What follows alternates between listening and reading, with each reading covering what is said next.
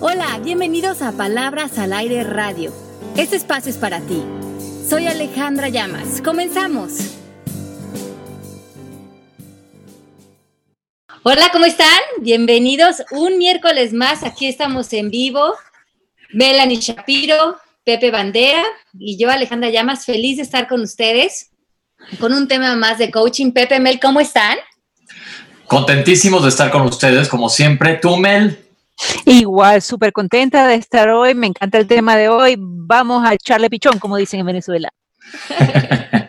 pues vámonos, órale, ¿cómo vamos? Bueno, pues hoy vamos a hablar del tema ¿Qué sigue para ti? Y yo creo que es un tema recurrente, muchos de, de, mis estudiantes, de sesiones de coaching. De hecho, comienzan porque terminan etapas en la vida, comienzan nuevas. Estas vidas de hoy en día, con, con el apoyo de la medicina, con doctores maravillosos como tú, Pepe, se alarga la vida de nosotros y, y una vida se hacen como muchas. A veces en una vida hay varios matrimonios, hay varias profesiones, hay diferentes grupos de amigos, hay vivir en diferentes países. Entonces la pregunta es, ¿cómo sé qué sigue para mí? De repente se termina una etapa, comienza otra, y cómo identificar cuándo sucede esto y qué elementos nos ofrece el coaching para fortalecer estos cambios en, nuestra vida, a entrarle con ganas, a seguir vitales frente a la vida. Ale, yo tengo una pregunta. Eh, en cuanto a cerrar ciclos, como acabas de comentar, pues sí, evidentemente la vida va mucho más rápido, la expectativa de vida es mucho mayor y muchas veces nos damos cuenta que a lo mejor estamos, como digo yo, estáticos, atorados en algo, a lo mejor en lo que no estamos contentos. Pero si tú nos pudieras ilustrar en cuáles son las llamadas de atención que nos está dando la vida para cambiar y ver qué puertas abrir hacia adelante. Sí, claro que sí. Bueno, de, les quiero dar la bienvenida a todas las personas que nos están escuchando. Saben que pueden eh, escribirnos en el chat de Mixler de Palabras al Aire. Eh, también nos pueden comentar si tienen algún problema de audio o cualquier cuestión técnica. Aquí está Mari con nosotros, que es la productora del show, entonces estamos como muy pendientes de ustedes y pueden escribirnos cualquier pregunta que tengan de este tema o de los libros o de cualquier tema de coaching. Escríbanos, este programa es interactivo para ustedes y eso es como lo que nos gusta mucho de poderlo hacer en vivo con ustedes. Entonces, justamente, lo, como decía Pepe, eh, nos damos cuenta algo se termina para nosotros. A veces me, pienso como en esas, eh, compras un yogurt y el yogurt tiene cierta fecha de caducidad. Si te lo comes en, los, en ciertos días te vas a ver delicioso y va a cumplir las expectativas y va a llenar eh, con su alimento y con todo lo que tenía para nutrirte. Pero si pasa la fecha de caducidad de ese alimento, ya no te va a dar aquello que necesitas. Y creo que lo mismo sucede con la vida van a venir amistades, van a venir relaciones, van a venir proyectos que tienen su vida, que te van a nutrir, que te van a dar alimento, que te van a dar crecimiento, evolución, compañerismo, que van a traer enseñanzas a tu vida. Pero nos empezamos a dar cuenta que eso empieza a entrar en su fecha de caducidad cuando se aleja de nosotros la creatividad, cuando ya no estamos pudiendo co-crear con el universo, cuando hay una falta de pasión, de, creatividad o de crecimiento dentro de nosotros. Somos seres creativos de naturaleza, nos paramos y, estamos creando algo desde que nos levantamos de nuestra cama. Si no hay esa automotivación, si no hay esa pasión, si no hay esas ganas con lo que estamos, eh, con las actividades que estamos haciendo frente a nuestra vida, probablemente esa etapa se está ya mermando en nosotros. Ok, cuando te empieces a sentir atorado, entonces es momento de empezar a buscar opciones. ¿Qué tanto? Porque estamos educados, los que somos más viejos como yo, a la antigua de que si ya estás en un, por ejemplo, en un trabajo, en un matrimonio, en una relación, quédate ahí por la seguridad. Yo creo que es un tema muy importante que hay que romper estos paradigmas. Ajá. Hay paradigmas que van, muchos yo creo que de nosotros extendemos eh, periodos de nuestra vida donde ya no está habiendo retroalimentación para nosotros, como bien dices, por seguridad, por miedos, por quedarnos en zonas de confort, por creencias sociales o morales. A lo mejor estamos en un matrimonio, en una relación, en un trabajo, porque esto es lo que quería mi familia para mí, o esto es lo que la sociedad me ha pedido. A lo mejor moralmente siento que esto es lo correcto por hacer, pero estamos abandonando los grandes deseos de nuestra alma y estamos sintiendo que algo dentro de nosotros está muriendo, se está desconectando porque estamos más en un, eh, en, en un bien hacer que en unos deseos del corazón y realmente encontrar cuál es lo auténtico para ti en ese, en ese momento frente a la vida. A lo mejor en el pasado fue lo adecuado, pero a lo mejor ahora la vida te está invitando a explorar nuevos territorios. Ahora, yo creo que mucho el problema que tenemos es que muchos de nosotros a veces cuando no sabemos qué queremos, cuando no sabemos qué queremos en una relación o en un trabajo, cuando no como que aventamos nuestros deseos a las estrellas y, tenemos deseos, aunque suenaran imposibles para nosotros, a mí me encanta eso que dice, tira al sol, que probablemente si no llegas por lo menos vas a caer en una estrella. Y creo que esos tienen que ser los deseos de nuestra vida, de cómo deben de ser nuestras relaciones, nuestro matrimonio, nuestro trabajo. Tirar a lo más grande que soñemos aunque lo veamos en ese momento imposible, pero cuando tiramos grande, cuando tiramos al cielo, cuando tiramos a nuestros grandes eh, sueños, nuestra vida se encamina en ese lugar. Pero cuando no sabemos ni qué queremos, ni nos permitimos soñar, ni nos permitimos tener eh, o proyectos que nos muevan la pancita de emoción, entonces nos vamos a conformar casi con cualquier cosa, nos vamos a conformar casi con cualquier trabajo, con cualquier relación o con una vida que no estimule nuestra alma. ¿Y qué preguntas entonces tú crees que nosotros nos deberíamos hacer para saber si estamos, uh, para esa gente que no sabe lo que quiere, ¿qué se pueden preguntar ellos en la mañana cuando se levantan para saber qué tan entusiasmados estamos, no? Sí, yo creo que es muy importante preguntarte acordarte qué te gustaba hacer de niño. Creo que a veces perdemos en esta vida de responsabilidades y de roles, perdemos la espontaneidad por vivir. Yo creo que aquello que queremos hacer no tiene que ser la gran cosa o la gran misión de vida. El espíritu se complace con cosas sencillas, con cocinar, con andar en bici, con ver una película, con reírte, con pasar un buen rato con amigos, con hacer un viajecito de fin de semana. ¿Qué es aquello que tienes que atraer a tu vida que a lo mejor dejaste hace tiempo de hacer y a lo mejor eso es lo que sigue para ti? Estamos muy condicionados a lo mejor a pensar en obligaciones. ¿Qué sigue para mí en cuanto a obligaciones? Pero si lo resumimos a momentos, ¿qué sigue para mí en momentos? Que eso es lo que realmente es la vida, pequeños momentos.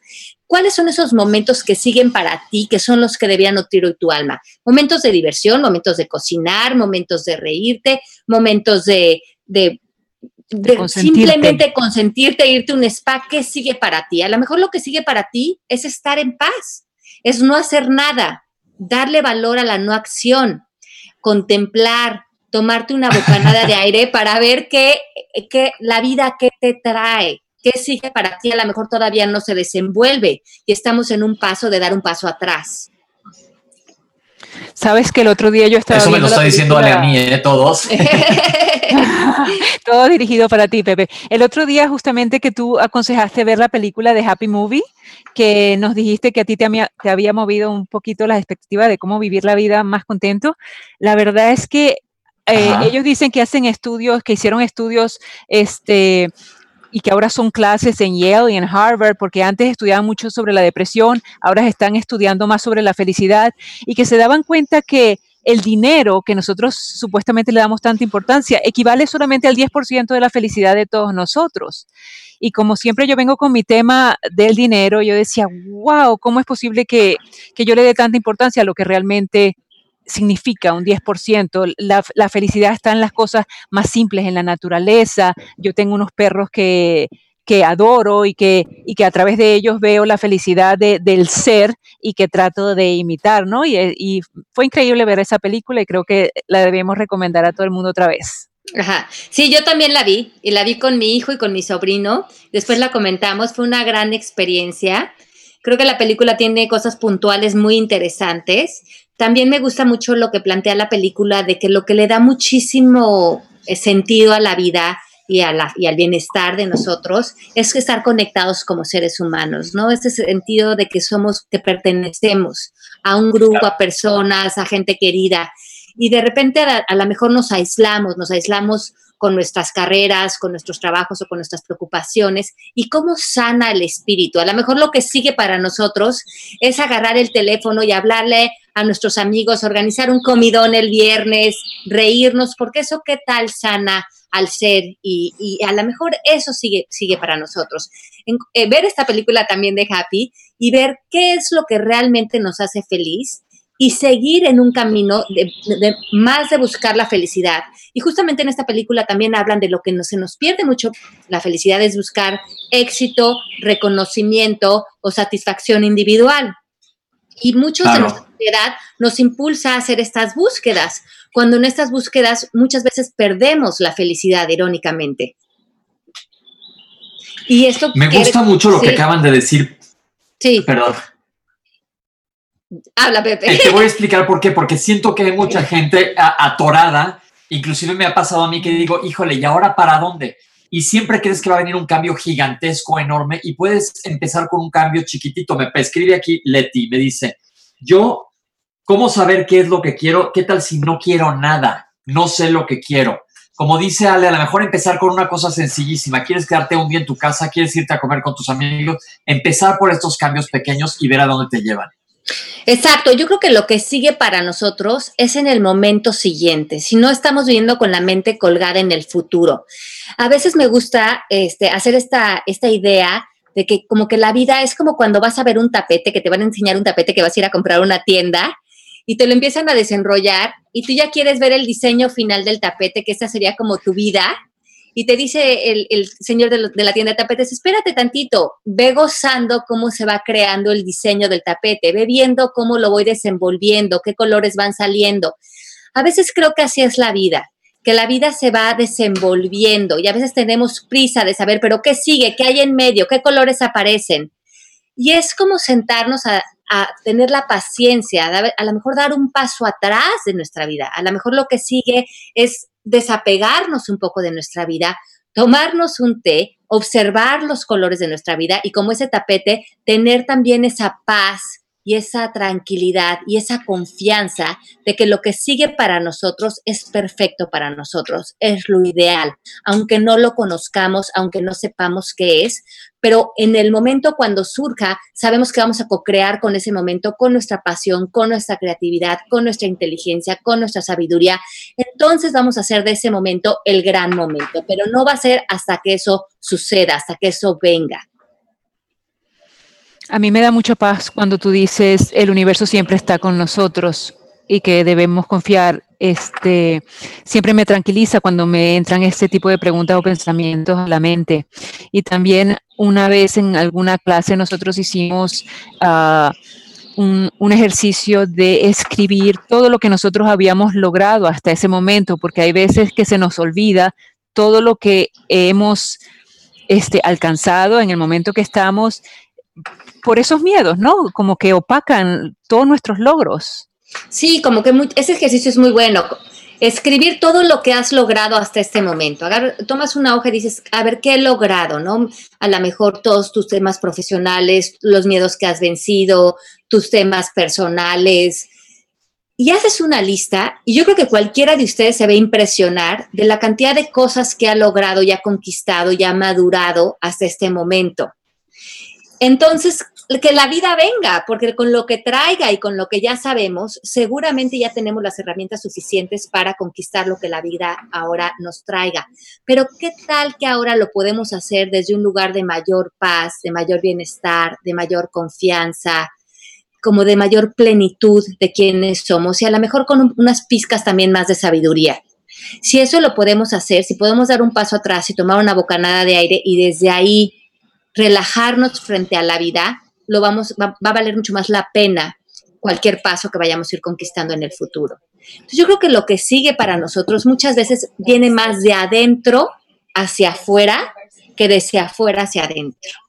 Porque hacia afuera la vida y el destino de alguna manera nos van a ir visitando, va a llegar para nosotros lo que es para nosotros pero lo que llegue, que nos tome fuertes, que nos tome enamorados de nosotros mismos, enamorados de la vida, en paz, y que también nos tome descansados, porque no tenemos que hacer tanto esfuerzo frente a la vida. El esfuerzo invita al estrés, el estrés invita a los miedos. ¿Qué tal que hago un paso atrás? De todas maneras, voy a vivir lo que voy a vivir. ¿Qué tal que ahorita me doy cuenta que eso lo, cómo lo voy a recibir? Sería una buena pregunta. Sí, Anoche, perdón, Pepe, anoche este, estuvimos en la clase, ¿te acuerdas, Pepe, que estábamos hablando del ah, ejercicio de Byron Katie de estar parados, sentados o acostados? Acostados, sí. Este, que Jani aquí, lo, hola Jani, lo, no, nos está recordando y también él dice, salir del miedo y abrirse a la abundancia. A mí siempre me resulta preguntarme qué es lo peor que puede pasar. Ale, ¿por qué no nos ah, recuerdas para los que no estaban anoche en la clase que fue muy bonito y muy inspirador, como dijiste, lo del ejercicio de Byron Katie? Pues eh, Byron Katie, que hemos hablado de ella en, programas de radio anteriores, saben que es una mujer que eh, pregunta, cuestiona los pensamientos con cuatro preguntas, es cierto, es absolutamente cierto, quién soy con este pensamiento, y luego le damos la vuelta a los pensamientos para ver en dónde queda más cierto para nosotros. Estaba yo viendo un video de ella trabajando en un seminario y una chica se para y le dice, oye, tengo 46 años. Yo lo que vine a descifrar en este seminario frente a ti es cuál es mi propósito de vida. ¿Qué vengo a hacer? ¿Cuál es mi misión de del alma? ¿Qué es lo que mi, gran em, actividad que tengo que hacer frente a la vida? No quiero que me pase un día más sin saber cuál es mi misión de vida y quiero que tú me resuelvas esto.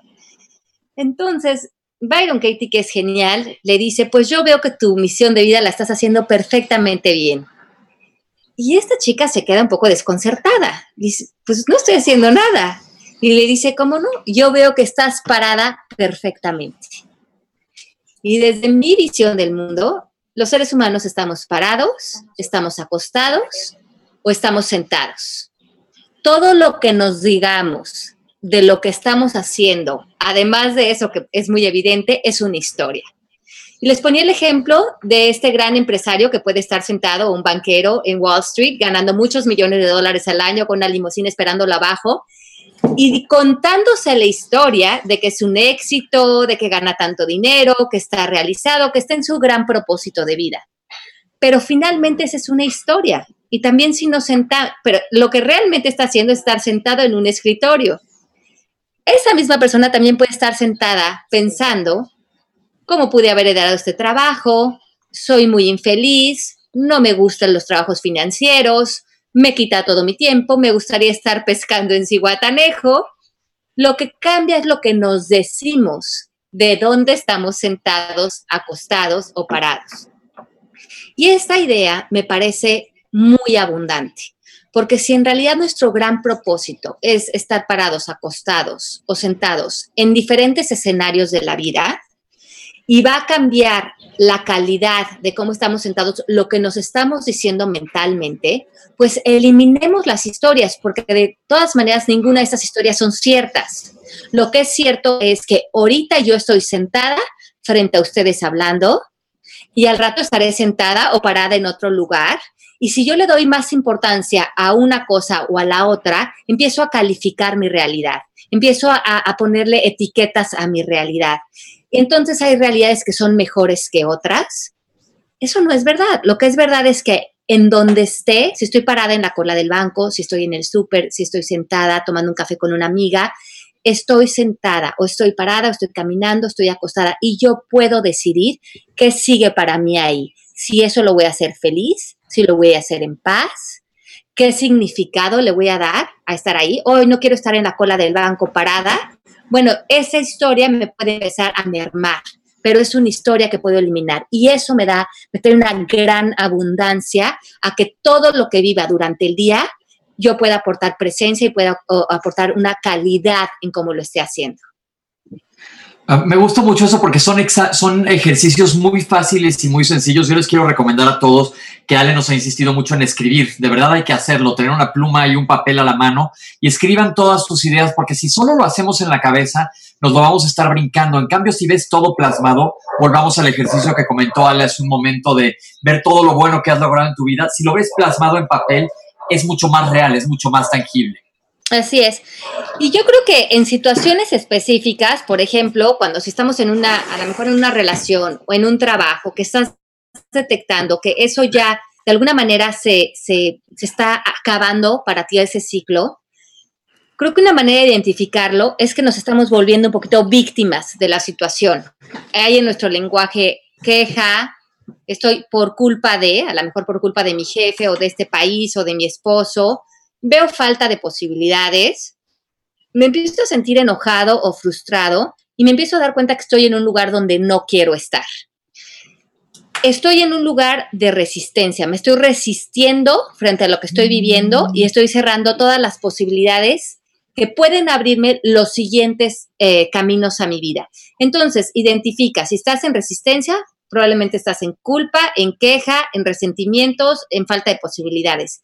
Eso quiere decir que probablemente el ciclo de donde estás parado ahorita se está terminando.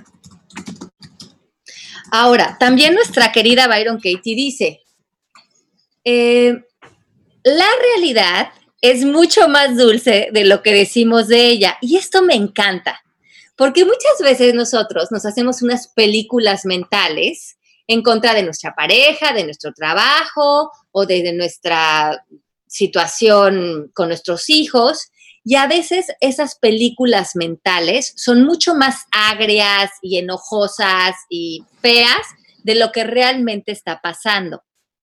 Entonces a veces también les digo a mis estudiantes, a ver, eliminen toda la historia que traen en su cabeza y que a lo mejor se la han venido contando ya hace un año, hace dos años, porque a lo mejor sé en la historia, la relación o lo que estás viviendo o tu trabajo es perfecto para ti, y sí te está funcionando, pero lo que no te está funcionando es lo que te estás diciendo acerca de eso. Y a lo mejor si eliminamos esa conversación negativa, puedes agradecer y puedes estar en paz con lo que la vida te está poniendo enfrente. Entonces, Ale, aquí nos pregunta Rosario. Entonces, ¿es correcto no planear tu vida? Yo creo que todos tenemos que tener una idea de lo que queremos contribuir en nuestra vida, de lo que queremos de alguna manera dejar o como somos seres creativos por naturaleza, una idea general de aquello que queremos lograr. ¿Cuál es esa intención para tu vida? Pero esa intención, de alguna manera, ¿cómo la quieres revelar? Y frente a eso, creo que si nos fijamos en ideas muy mecánicas, de esto se va a ver así, así, así, dejamos de co-crear con el universo, como que enfocamos la mirada a algo creado por nosotros intelectualmente, pero a lo mejor dejamos de ver que la vida nos está trayendo grandes oportunidades que a lo mejor nosotros nunca nos hubiéramos imaginado hacia dónde nos quiere llevar la vida, porque ya hicimos un plan y estamos tratando de seguir el plan y a lo mejor el plan no está saliendo y nos estamos frustrando, pero a lo mejor por otro lado la vida nos está tocando, haciendo knock, knock, por aquí te estoy queriendo abrir una puerta, pero como tú no, no en tus creencias, se te están pasando esas oportunidades de estar más abierto frente a la vida y también observando y escuchando a la vida a dónde te está llevando. Claro, este, y como decíamos anoche, eh, a lo que nos traiga la vida estar en contentura, ¿verdad? Anoche eh, decíamos que lo, que lo que nos venga, si estamos contentos, pues que venga bien y lo vamos a torear y todo lo vamos a hacer lo mejor que podamos, ¿no? Así es, y también lo que creo es que de alguna manera cuando estamos tan abiertos a la vida, Oprah Winfrey dice, si yo hubiera planeado mi vida, nunca hubiera tenido la vida que he tenido porque no, no es una vida que yo me hubiera podido imaginar mentalmente. Entonces, esto es un gran ejemplo de ver cómo tiene una clara intención de lo que quiere lograr, pero está abierta al universo a escuchar todas las posibilidades y a caminar con ellas de cómo quiere lograr esto y, cómo lo va a poder caminar en su vida, ¿no? Y entonces abrir puertas sorprendentes que nunca te pudieras imaginar que son para ti. Sí, esta mañana, después de la clase de anoche, yo todas las mañanas me voy a decir, este día lo voy a disfrutar, lo que venga, lo voy a disfrutar. Y la verdad es que uno se siente mejor. Aquí está Mariel Salceda preguntando, hola María, Ale, dices que debemos ah, soñar y tirar a lo más grande, pero no es una manera de estar viendo hacia el futuro y no estar viendo el presente y tal vez frustrarnos porque no logramos nuestros sueños o no como lo queremos? Yo creo que esta es un poquito, se contesta con la otra respuesta, como es cuál es tu intención. Mi intención en esta vida es traer a mi vida qué? Arte, sanación, bienestar, ¿Cuál es mi intención? ¿Cuál es el regalo que yo quiero traer de regreso a la vida? Y puedes encontrar muchos vehículos, a lo mejor en pensar en cómo esto se puede manifestar en tu vida. Y ahí es cuando digo, arrojenle esa intención al cielo, a las estrellas, y empiecen a ver qué les arroja del regreso al universo, por dónde se abren puertas. Entonces, no es tener esta idea fija de que tiene que ser así o tiene que ser por aquí, sino fíjense más en cuál es su intención, cuál es su gran sueño, cómo quieren usar su ser como vehículo de creación. Ale, eh, ¿qué hay con la gente que dice que nada más está viviendo inactivamente? Bueno. Ya dijiste que hay que buscar las pequeñas cosas, pero que se atrevan a salir de la zona de confort, ¿qué armas o cómo le pueden hacer para sentirse empoderados para hacerlo? Ok, yo creo que lo primero que tenemos que ver es, como decíamos en el primer programa de radio, quién tiene tu poder. Si tu poder lo tiene la queja, si tu poder lo tiene tu marido, si tu poder lo tiene tu trabajo, tu jefe, otra situación. O sea, si tu poder se lo estás todos los días echando a algo fuera de ti, te vas a sentir sin nada de fuerzas para eh, abrir estas nuevas posibilidades, para usar de una manera poderosa tu lenguaje, para crear nuevos acuerdos. Lo primero que tenemos que hacer es escuchar el podcast número uno de Palabras al Aire, de quién tiene tu poder, identificar que tu poder regrese a ti. Y eso va a ser dejar de ser la víctima de cualquier cosa que está allá afuera.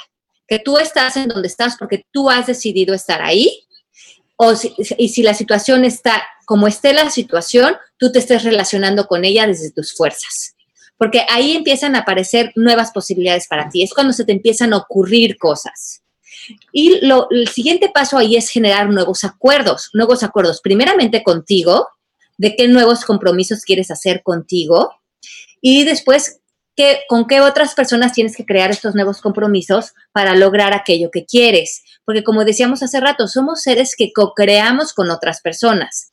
Hay que vivir entusiasmados, hay que vivir contentos y hay que jalar a otras personas a nuestros sueños, a nuestros proyectos, entusiasmarlos. Si les tengo esta idea de hacer esto, hazla conmigo, vamos a hacerla, como cuando yo les dije a ustedes, vamos a hacer el radio, vamos a hacer esto juntos. Puede ser, teníamos la intención de comunicar algo, a los tres nos encanta este tema, los tres lo hemos estudiado, vamos a, vamos a abrir, vamos a extender esta comunicación. Y eso empiezas a co-crear, empiezas a confiar que aquello que estás soñando se puede materializar y va a tener un, un tema de contribución.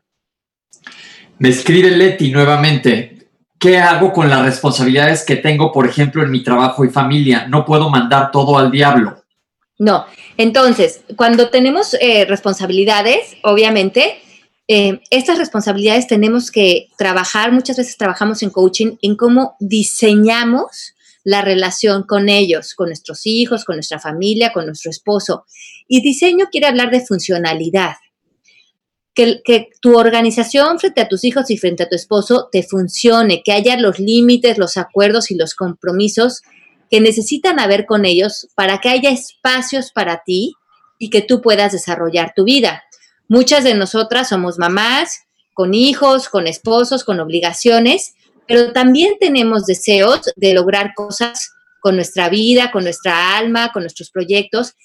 Ahí nuestra comunicación tiene que ser muy efectiva con los otros. Decirles, necesito que te organice, nos vamos a organizar ahora sí porque ahora yo voy a empezar a hacer ciertas cosas y necesito tu apoyo tenemos que ser muy claros en que en una familia somos un equipo y todos tenemos que florecer en ese equipo.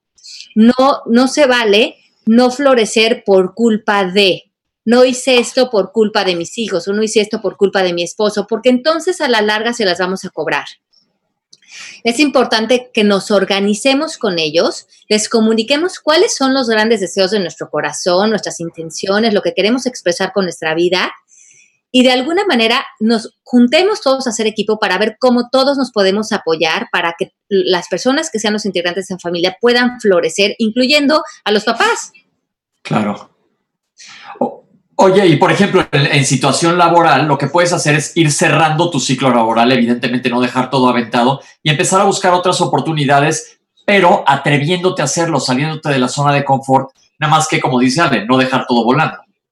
Exacto. De alguna manera, aquí también como traer nuestra madurez a la mesa, eh, saber que es muy importante cómo aparecemos, cómo terminamos los ciclos, cómo agradecemos también. Creo que si vamos a cerrar un ciclo es muy importante que no nos vayamos culpando a nadie, no nos alejemos eh, sintiéndonos la víctima, sintiéndonos desempoderados, porque eh, eso entonces es una manera más de ser de nosotros que de la situación.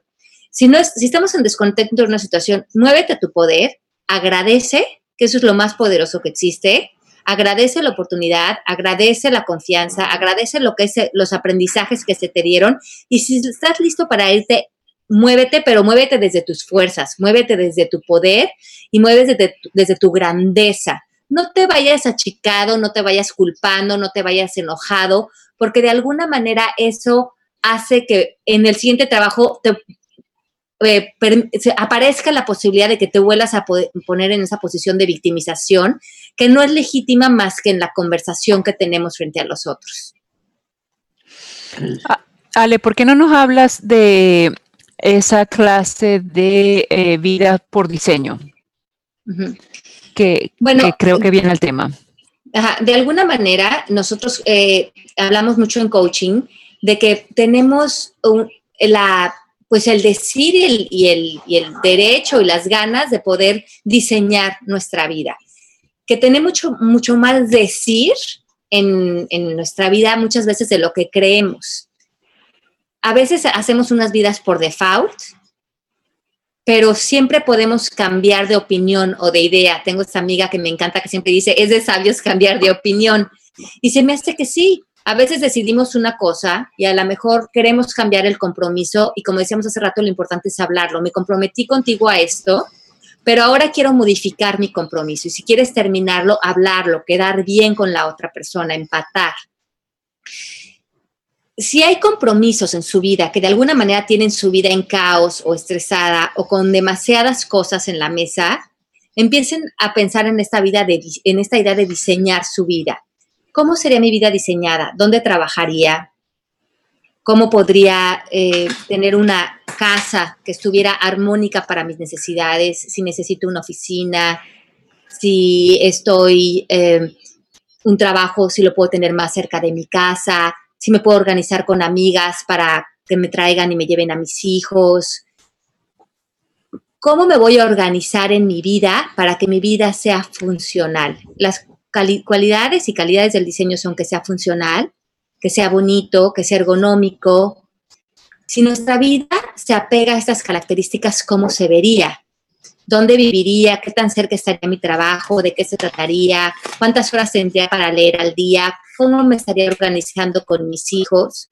Pero yo también para eso tengo que a lo mejor hacer nuevas peticiones a la gente que está a mi alrededor, nuevos acuerdos, pedir ayuda, organizarme de maneras diferentes para que en mi vida empiece a haber más armonía. Ale, a ver, yo aquí haciendo un poco de ruido. Ya me atreví a cambiar lo que estoy haciendo de trabajo, salirme de una relación, pero te van a entrar dudas que aparte son cosas que pueden suceder como decir, híjole, metí la pata al hacer este cambio. ¿Qué tal si abrí un negocio y fue un mal negocio y la regué? ¿Cómo me atreví a hacer esto? ¿Cómo girar esto? Porque te puede pasar y sacarle como una enseñanza y saber que lo estás haciendo por una buena causa para ti. Ok, yo creo que es muy importante, eh, primeramente sí, saber cuál es la intención de abrir tu, negocio. Em, la vida nos va a enseñar muchas cosas. Eh, por ejemplo, yo hace unos años, hace como siete, ocho años, abrí aquí en Estados Unidos un centro de yoga y de coaching. Mi intención era extender estos temas del yoga y de coaching que me gustan tanto a esta comunidad, a una comunidad que estaba cerca de mi casa. Encontré un local que me quedaba a 10 minutos de mi casa. Yo tenía mis dos bebés muy chiquitos. Y abrí este negocio con mucho amor. Eran tres salones de yoga, hacíamos coaching, teníamos salón de té y estábamos como con muchas ganas, teníamos un gran equipo y yo tenía esta idea de que, cuál iba a ser el éxito de ese negocio y como era negocio, pues obviamente ir de la mano del dinero. Tres años después, el negocio fue un éxito en el sentido de que iba mucha gente, teníamos mucho movimiento en el negocio, pero eso nos daba cada día más trabajo, pero no lográbamos llegar a los números para que estuviéramos a flote con el negocio. Y decidimos cerrarlo después de tres años. Ahora, si yo viendo para atrás, pensar, ¿fue una equivocación abrir el centro de yoga? Pues eh, una equivocación sería en este caso darle esa interpretación a esa vivencia. Ahora, si yo hubiera pensado que lo único que importaba de esa vivencia era la parte económica, a lo mejor pues no hubiera tenido el resultado que deseé. Pero la cantidad de experiencias, de fortalezas, de bienestar, las puertas que me abrió, la seguridad que a mí me abrió haber abierto un negocio aquí en Estados Unidos, todo el aprendizaje que me dio, me preparó para lo que seguía para mí, que yo no tenía idea que era publicar mi primer libro. Ahí me sorprendió el universo, en ese lugar de co-creación. Cuando vamos viendo para atrás, como dice un poco Steve Jobs, se empiezan a conectar los puntos, empezamos a ver cómo una cosa tiene que ver con otra y nos lleva a otra y si en ese momento nos, frenamos nada más a decir, este era el resultado que yo quería que, fuera y de alguna manera eh, no salió como quería, estoy en una limitada perspectiva de juicio frente a mi vivencia. No puedo ver todavía por qué eso era importante para vivirlo y qué era lo que realmente me tenía que yo llevar de esa vivencia. Toda la fuerza, todo lo, lo que traía a lo mejor en este caso este negocio o en, en, vidas eh, o en experiencias de ustedes otras cosas. Pero estamos viendo que si no calificamos las cosas como equivocaciones o éxitos, si nos podemos salir de esa conversación, que es lo que te pide el coaching, y nos quedamos en una conversación de retroalimentación, entonces nos podemos aventar a hacer lo que sea, porque creo que mucho de lo que nos frena es ese miedo al fracaso que es completamente fantasioso, es una conversación mental. Tocaste un punto importantísimo. A mí me pasa, Mel, a ti no te pasa que de repente dices, híjole, qué miedo al fracaso tengo. Yo es uno de los miedos que tengo. Y como dice Ale, es muy mental, pero a veces, entonces a lo mejor soy muy mental en ocasiones. A mí me pasa muchísimo. Este, siempre que no me entra un contrato, siempre me da ese miedo al, al to failure, al fracasar, y siempre voy a donde Marty Lefkow y hago mi, sí, y hago mi mi cuestión de la creencia, ¿no? La, cómo eliminar la creencia. Y como dices, lo tengo que escribir porque cuando lo hago mentalmente, el pensamiento viene al día siguiente cuando me acuerdo otra vez que el contrato no lo tuve. Así que escribiéndolo y dándome cuenta de dónde viene, he logrado estar un poquito mejor con la, con la experiencia de no tener los contratos. Exacto, y darnos cuenta que si tú volteas para atrás, te das cuenta que la vida siempre te ha brindado nuevas oportunidades. A mí me ha impresionado lo generosa que es la vida. Eh, cuando yo tenía 28 eh, años, decidí mudarme a Estados Unidos. Me divorcié, cerré mi negocio que tenía en México, que tenía una tienda de decoración y de diseño en la colonia Condesa, en la Ciudad de México, y me vine por un trabajo que me ofrecieron y vendí todo. Con lo único que me quedé fue con la ropa negra porque sentí que eso podía combinar con todo. Renté un departamentito aquí en el centro de la ciudad y me compré un colchón inflable y una mesita en Target de plástico en una tienda que hay aquí. Y fue, era lo único con lo que yo viví durante pues bastante tiempo. Sentía una libertad y una, y una, eh, darte cuenta que puedes reinventarte, que me había divorciado, que me, pude salir de, una situación de México que no estaba funcionando para mí, que dejé mi negocio, no me quedé con la historia de llevo tres años con mi tienda en México, eh, ¿cómo voy a dejar este negocio? Pude soltar todo, empezar de ser un, un nuevo país, eso fue hace 16 años, y empezar con un colchón inflable y tener la confianza de que la vida me iba a dar todo lo que yo necesitara y ahora tengo 16 años acá, la vida me ha llenado con más cosas de las que puedo guardar en un closet, con amigas maravillosas, con un esposo, con hijos. Y empecé de cero, lejos de mi familia, lejos de apoyos eh, estructurales de una ciudad, con una mano adelante y otra atrás. Y creo que me el gran aprendizaje para mí ha sido que siempre podemos empezar en nuevos países, en nuevos lugares, utilizando nuestra fuerza, nuestra valentía y nuestro talento, creo que se nos abren las puertas en todos lados. El mundo te sostiene, el mundo de alguna manera te va a apoyar y eso te da mucha fuerza interna. Porque somos merecedores.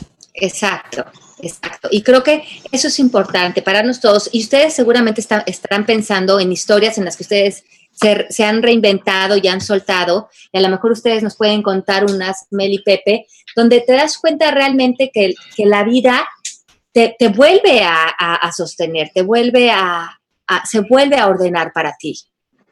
Pues yo les quiero contar, por ejemplo, mi experiencia personal, cómo vine a dar a todo esto, fue porque pues yo, yo soy doctor y tengo mi consultorio y trabajo en el hospital y, voy como muy peinadito y demás a trabajar. Pero de repente un día a Gloria Calzada me dijo que por qué no, que no entraba yo al radio con ella hace varios años, ya como cuatro o cinco, ¿verdad, Ale? Sí. Y este, y le dije, no, pues qué voy a ir a hacer yo al radio, yo que tengo que hablar en el radio, yo no tengo nada que hacer, de por sí no me para la boca, pero pues no pensaba que en el radio fuera a ser tan, este, tener algún impacto y me daba mucho miedo porque dije, pues no, yo soy un académico doctor, este, mi vida ya está como, como diseñada como cumpliendo con las expectativas de todo el mundo. Y total que me fui al radio y nos fue genial. Y del radio Ale me llevó con ella a la tele y luego se dio otro programa y luego me fui a otro más y ahora a otro más y ahora aquí estoy con ustedes. Y la verdad se ha dado una cosa tras otra y me gusta, está padrísimo. Pero lo único que tuve que decir es quitarme la creencia de que yo tenía que estar todo el día con una bata blanca, levantándome a las cinco y media, pasando visita y regresando en la noche a mi casa, que no está malo porque medio lo sigo haciendo todavía, pero fue aventarme a hacer otra cosa más. Sí, y, y, y, darte cuenta que a veces nos metemos en cajas, yo soy bueno para esto, o yo ya estudié esto, o llevo haciendo esto determinados años. Y también me he dado cuenta que somos buenos para muchas cosas y que a lo mejor en una etapa de nuestra vida nos va a llamar la atención hacer una cosa, pero a lo mejor eso también caduca y, ahora se me antoja abrir un negocio de repostería o a lo mejor ahora se me antoja dedicarme a la decoración, yo qué sé, seguir los deseos de tu espíritu. Inclusive pasa hasta con relaciones amistosas, ¿no? Ale, que hay gente con la que te llevas muchísimo tiempo, durante mucho tiempo, y luego la vida no es que te pelees ni nada, sino que los lleva por otro camino. De repente digo, ¿cómo me dejé de llevar con estas personas con quien tan, cercano fui? Y esto pues nomás son ciclos y hay que saber agradecerlos. Exacto, y que nos quedemos como siempre con un buen recuerdo de la gente, a lo mejor si tenemos algún recuerdo de las de personas donde nos sentimos con resentimiento o con cierto coraje frente a alguien, revisita esa historia, porque es la historia lo que te está haciendo eh, encasillarte y te está creando guerras internas. No tiene que ver con la otra persona. También cerrar esos ciclos y, movernos a un nuevo lugar para que nuestras nuevas amistades entren con, con frescura. Ok, vamos ahorita a un comercial y ya regresamos. ¿Estás pensando en convertirte en coach? Ya tienes lo que se necesita el coaching es fundamentalmente cambio, transformación, creatividad, aprendizaje y un gran despertar a la vida. Si deseas certificarte como coach ontológico, puedes hacerlo a través del Instituto MMK de Coaching con validez internacional y aprobado por el International Coach Federation, the ICF. Al final, estarás capacitado para ofrecer sesiones individuales y empresariales Ofrecemos la certificación presencial en la Ciudad de México y en Miami, Florida.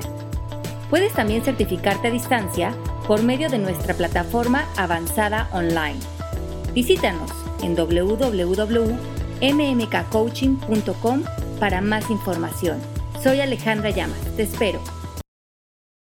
Bueno, pues estamos de regreso aquí en Palabras al Aire Radio. Gracias, veo que está mucha gente conectada con nosotros. Muchísimas gracias por participar en el programa. No se les olvide escribir en el chat si tienen preguntas del tema o si tienen preguntas de cualquiera de los libros del arte de conocerte, maestría de vida o de algún tema personal que estén viviendo. Felices de contestar las preguntas en el chat.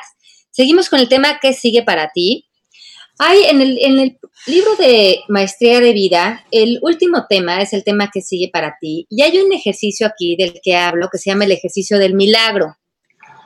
Este ejercicio, que yo lo hice hace muchos años, me encanta, porque a veces, cuando, justamente cuando estamos en esas dudas de qué, qué me gustará traer a mi vida, qué me gustaría decirle que sí a mi vida, pero no me queda claro, hacemos una idea de como que nos quedáramos dormidos y pasa la noche. Y si hacemos este ejercicio y cerramos los ojos y pensamos, ya me dormí, si mañana amanezco y sucediera un milagro en mi vida, sucediera ese gran milagro, yo me despertara y el milagro pasó durante la noche, ¿qué pasó?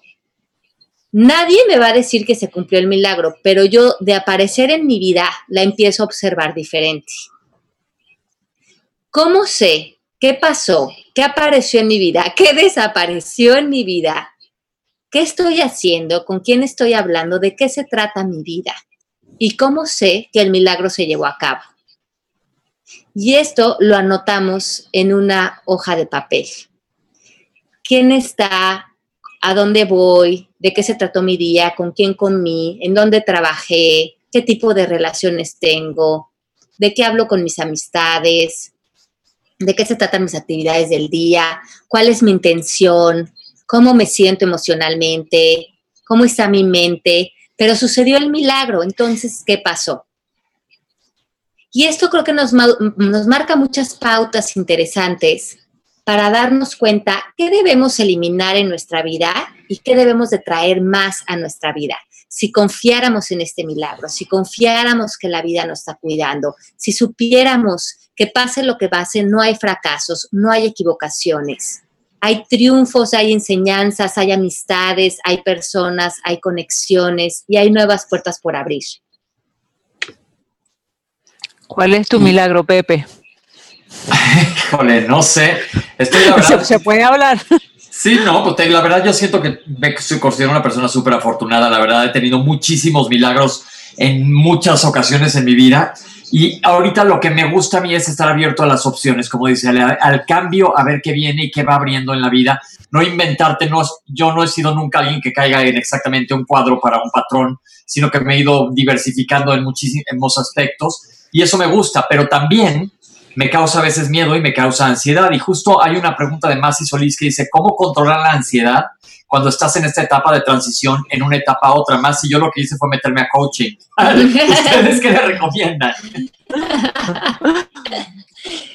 Yo creo que el coaching es una maravilla en esto porque lo que, lo que ocasiona la ansiedad y los miedos son lo que pensamos acerca de lo que está sucediendo si podemos identificar que aquellos pensamientos que son los que nos están haciendo eh, vivir con ansiedad y los podemos em, comenzar a evaporar, vamos a bajar mucho eh, la ansiedad porque también nos vamos a mover a, salir de la cabeza, a decir no puedo, las cosas no van a salir bien, tengo miedo, no me va a alcanzar el dinero, eh, qué va a pasar.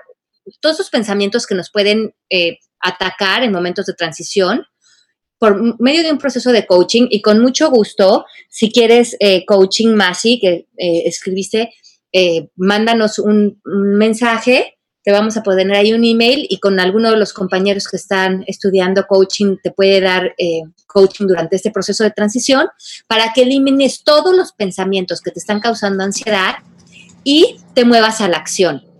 La acción es el antídoto del miedo y es el antídoto de la ansiedad, porque, pero la acción bien lograda, no es acción eh, eh, fuera de diseño, sino que con tu coach también diseñes los pasos necesarios, diseñes la estrategia necesaria para moverte de una etapa a la otra.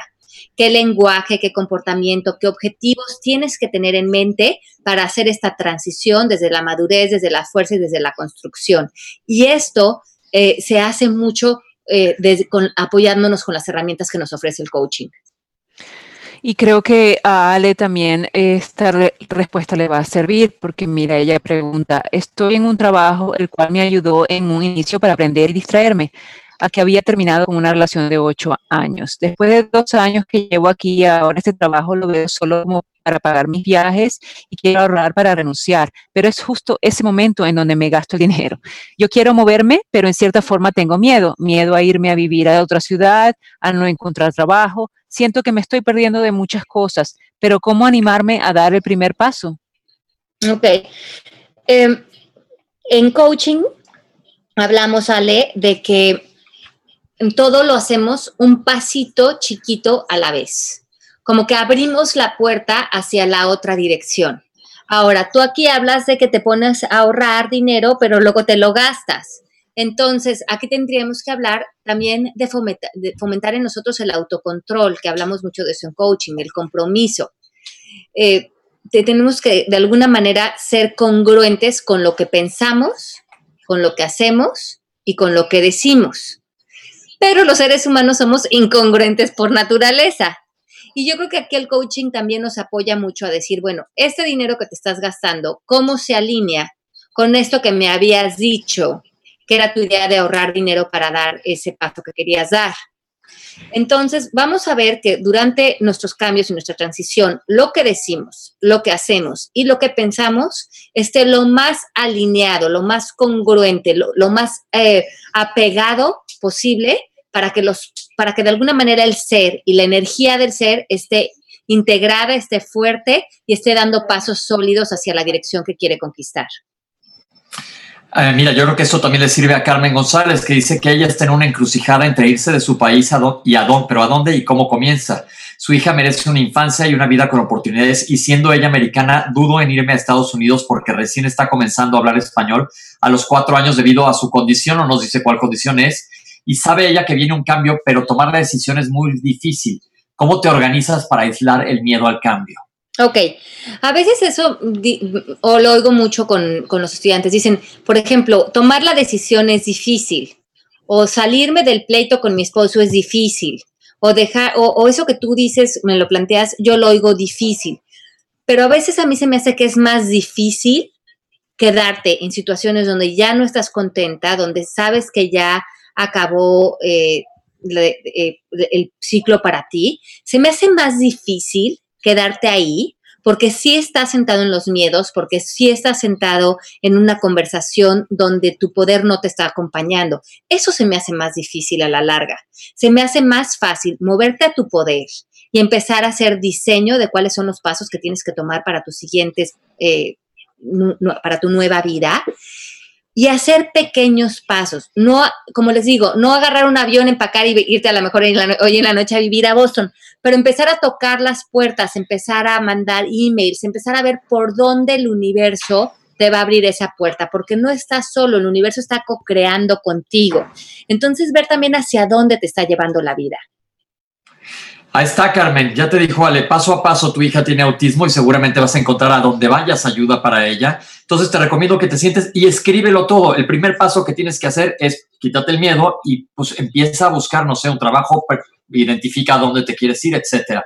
Pero pasito a pasito. Sí, y, y, la cosa es que a veces también tenemos ideas, por ejemplo, en estas ideas, por ejemplo, de que si te llevas a tu hijo a Estados Unidos, no va a hablar ya español, yo lo que hice con mis hijos es que desde que iban a una escuela de, del preschool, desde chiquititos, los metí en una escuela bilingüe. Ahora están uno en primaria y otro ya en secundaria, pero estaban todo el tiempo en una escuela que tenía dos horas de español al día y en la casa siempre hablamos en español. Mis hijos hablan muy bien el español y lo escriben y tienen buena redacción.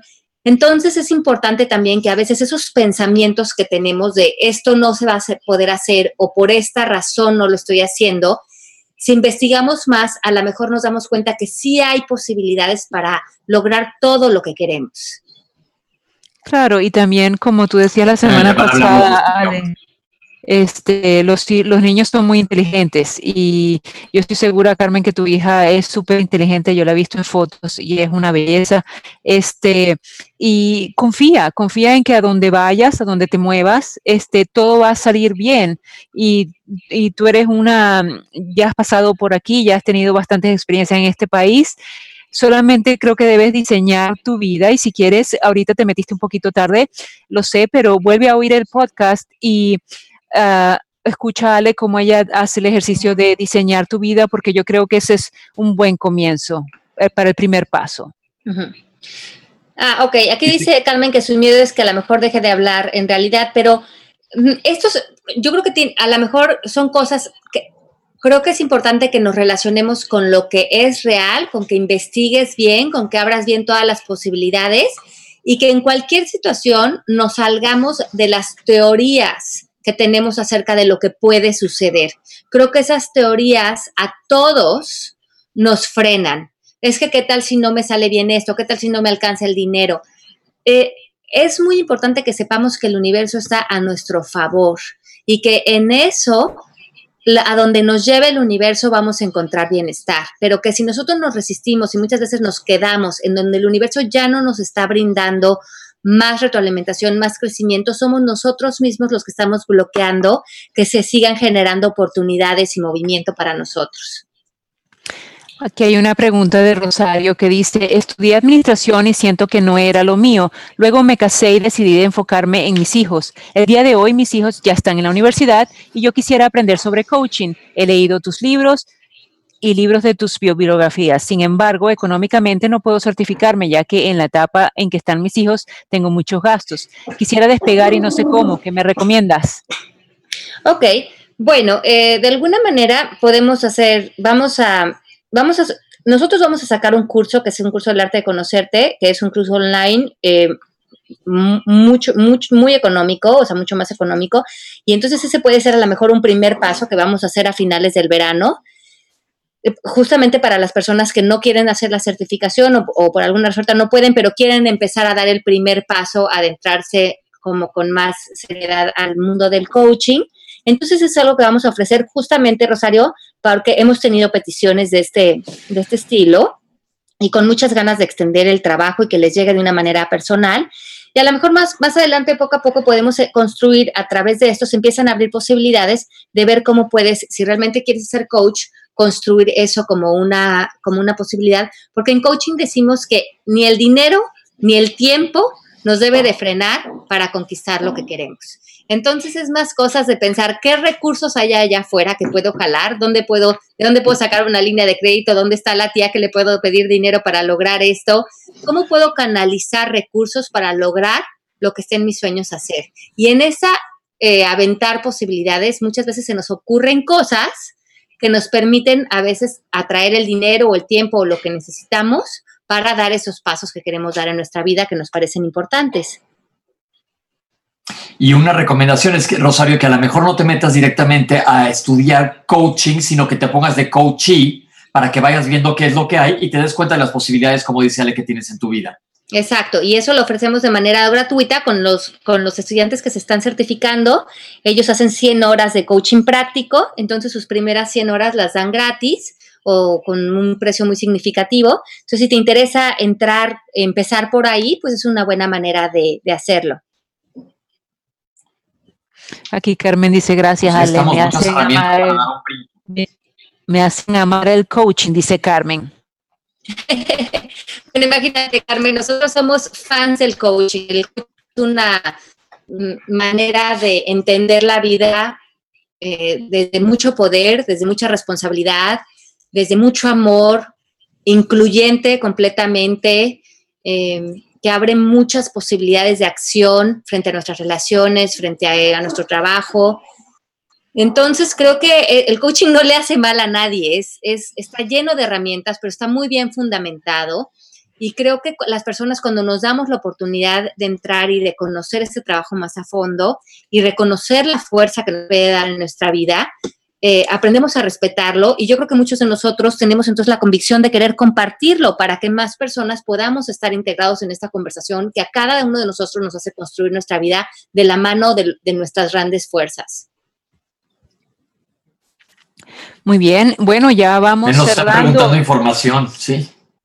Ok, este, ahorita les vamos a poner el mail. Eh, me están preguntando que cómo contactan a. Sí, esas horas son online. Eh, lo pueden hacer por Skype. Entonces vamos a poner aquí en el chat de Palabras al Aire cómo pueden contactar a los estudiantes. Ahorita se los va a poner Mari. Y bueno, chicos, creo que hemos llegado al final de nuestro programa. Una vez más se nos vuela la hora. Gracias a todas las personas que nos escucharon este miércoles. Estuvimos aquí en vivo con ustedes en Palabras al Aire. ¿Qué sigue para ti? A lo mejor para, para algunos de ustedes sigue una siesta, a lo mejor para otros una clase de yoga, un juguito, a lo mejor para otros sigue un abrazo a alguien que quieren, a lo mejor un perdón, a lo mejor eh, irse a comer rico, yo qué sé, ¿qué sigue para ustedes? ¿Y qué sigue en el paso inmediato y qué sigue en, el, en, en, sus grandes sueños, en los pasos que van a dar con su vida? ¿Qué sigue? Agárrense de sus fuerzas, confíen en el universo regresen su poder hacia ustedes, den pasito a pasito, porque paso a paso se llega a Roma. Cuentan con nuestro apoyo. Nos vemos el próximo miércoles en vivo aquí en Palabras al Aire Radio. Gracias, Pepe. Gracias, Melanie. Si quieren decir. Nos vemos. gracias. Gracias, a disfrutar la vida como, podamos, lo mejor que podamos. Oigan, mi, mi, mi Twitter es Pepe Bandera 1 y el tuyo, Mel. Melanie-Shap. Bueno, y a mí me encuentran en arroba Alejandra Llamas. También nos pueden seguir ahí en Facebook. Síganos aquí en Palabras al Aire. Todos los miércoles estamos en vivo. Coméntenle a todas sus finas amistades que se conecten a oírnos en el radio para que todos vayamos haciendo de esta una conversación más grande todos los miércoles. Los queremos mucho. Gracias por escucharnos, gracias por la confianza y nos vemos, nos escuchamos y nos queremos el próximo miércoles. Chao, que les vaya muy bien. Bye bye. Chao, chao. Esto fue Palabras al Aire Radio con Alejandra Llamas. Te esperamos en vivo la próxima semana.